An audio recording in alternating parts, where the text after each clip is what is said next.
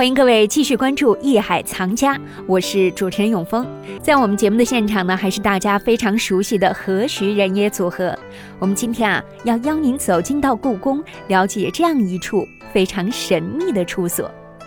这是一个在故宫养心殿中不足八平方米的房子，是一生酷爱书法、坐拥江山之富的乾隆皇帝最为心仪的书房，是被人们称之为紫禁城艺术中心的处所。这究竟是怎样一间房屋？这里的摆设是如何匠心独具？这里又有怎样的历史故事呢？本期《艺海藏家》，让我们一起走进故宫养心殿，了解乾隆皇帝的小小书房。欢迎走入《艺海藏家》。我们现在有很多人都有各自的书房啊，到底皇帝那个时候，尤其是这乾隆皇帝的书房是什么样子？给大家说一说。实际上呢，这个有失偏颇啊。嗯，什么是皇帝的书房？皇帝有专门藏书的地方，他的文渊阁。皇帝在避暑山庄、在故宫、在这个圆明园、颐和园都有他藏书的地方，甚至在外地，就这些东西都是他放书的地方。你说严格来讲，是不是他的书房？都是他的书房。但是咱们现在所俗称的书房呢，是他自己平时生活时间最长、最方便、利用率最高的。皇帝实际跟咱们世俗的人一样，他既然在养心殿啊，乾隆是在养心殿待的时间最长的。他还十四岁的时候就被雍正招到这个养心殿。一说起来，这养心殿有一个故事。当时啊，在雍正元年的时候，当时雍正当了皇帝，巡游之后回来以后呢，因为他满族有这么一个风俗啊，就是请这些皇子们啊，就是这个皇帝来赏赐他们吃肉。实际上吃肉什么，就是吃他狩猎、打猎回来的。这种战利品啊，这一种荣誉。但是呢，唯独他把乾隆叫到跟前儿，单独让他跟这个雍正吃肉，而且就在养心殿里头看着他，让他一边吃肉一边跟他聊天。当时乾隆回忆起来这件事儿，是从那个时候，实际从雍正继位的时候就已经，他就把他的后面的这个接班人选定了，就是乾隆。当时皇子应该大家一块儿啊，给这些王子啊、皇子啊，给这些这个晚辈，就等于或者是王公之类的赏赐。而唯独他是特例，就这个时候呢，从很小就被招到宫里头，就在养心殿，在他身边。到这个雍正驾崩的时候，当时乾隆啊在养心殿就是守丧嘛，嗯，然后就入主了，一直到了他当太上皇。到他当太上皇的时候，他把玉玺亲自授给了嘉庆的时候，他依然没有离开养心殿。虽然他在东边，就到那个时候，他说是给他当太上皇的地儿，皇极殿，他还是没有去。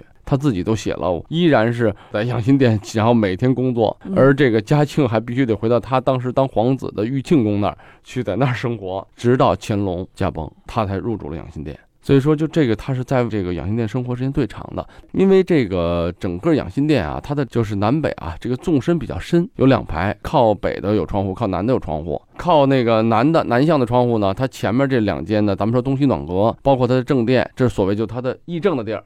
大臣们来了，在这儿得听政啊，得他听他这办事儿啊什么的。再往边上东和西还是小房间，但是很小了，那就是他的书斋。然后靠北向的窗户，全部这一排小隔间全是他的书房，就是小书斋，都是如果咱大家去看的话，都是上面那个有专门摆好的书架，对吧？那个东西还挡着，然后打开拿哪些书。这皇帝非常爱看书。你说他房间每间大不大？不大，他不是说像咱们说的多气派，在一个空旷的环境里面看书，不是这样。而其中呢，在南侧里面最西端一间最不起眼的七八平米的小房间，但这个小房间恰恰是乾隆最喜欢的地方。哦，皇上书房七八平米，小书房还十二平米呢。我书房十三平米啊，对。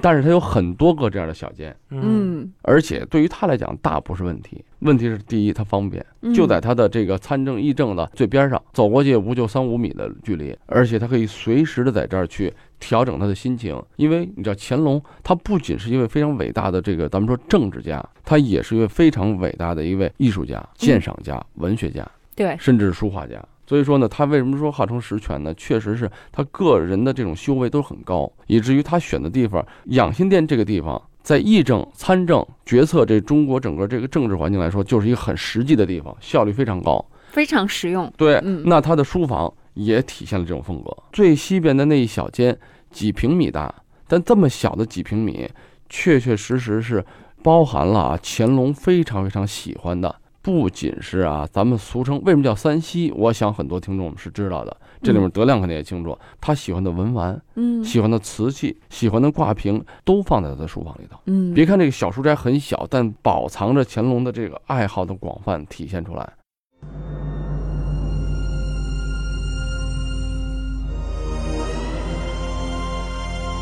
三希堂是清高宗弘历及乾隆帝的书房，也是其作为养心殿主人留下的最明显的标志。乾隆皇帝书写的三希堂匾额和三希堂记墨迹，至今还悬挂在墙上。三希堂始于乾隆朝，后经嘉庆、道光、咸丰、同治、光绪、宣统各朝都从未有任何的变动，至今仍保持原貌。三希堂不仅以储存三希墨宝而闻名于世，同时还陈设有大量当时制作的极为精致的工艺品和文房器具，高雅与精致始终充溢着这个狭小的空间，散发出浓浓的书卷气。观者在欣赏赞叹之余，无不流连忘返。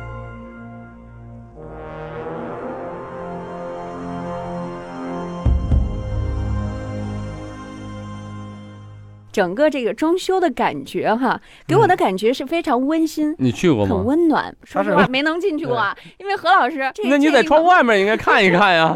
是，现在是不让人进啊，对啊对啊，但是你在窗户外面是能看到。嗯，我们可以看得到，啊。但是里面我们就哎，他那个窗户都是老玻璃，老玻璃。是乾隆时候的玻璃吗？乾隆那会儿有那么大不不不不那个有，但是它确实不是乾隆，但都是解放前的，就是民国时期老玻璃，对，民国时期的，啊对，因为它也修啊。嗯，说到养心殿的玻璃，好像第一次安装应该在雍正帝的时候，就是，吧？对对对，就有。嗯，那个时候就有当时雍。正给乾隆赏赐过眼镜儿，那就是它乾隆皇帝是近视眼吗？小玻璃还是有的，但是这嗯大玻璃我因为我不懂这个啊，这个我没研究过。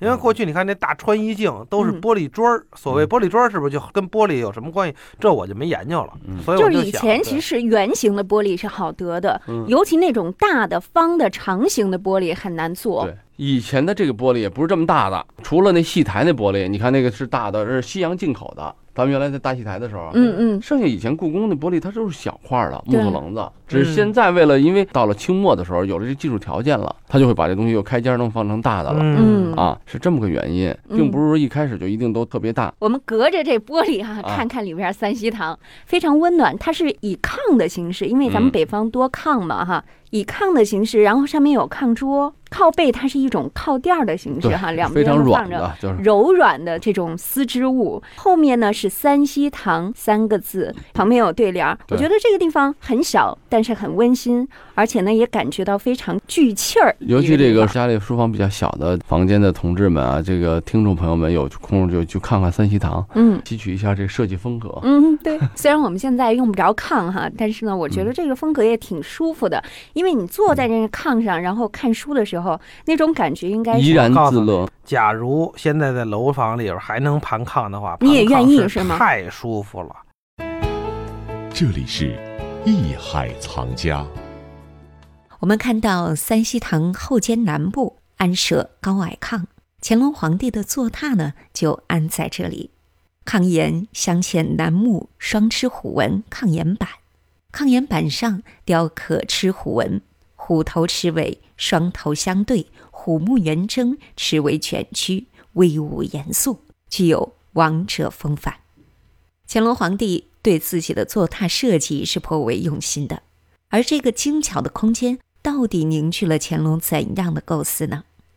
好，这里是夜海藏家，我们待会儿回来继续一起了解三希堂。本内容由喜马拉雅独家呈现。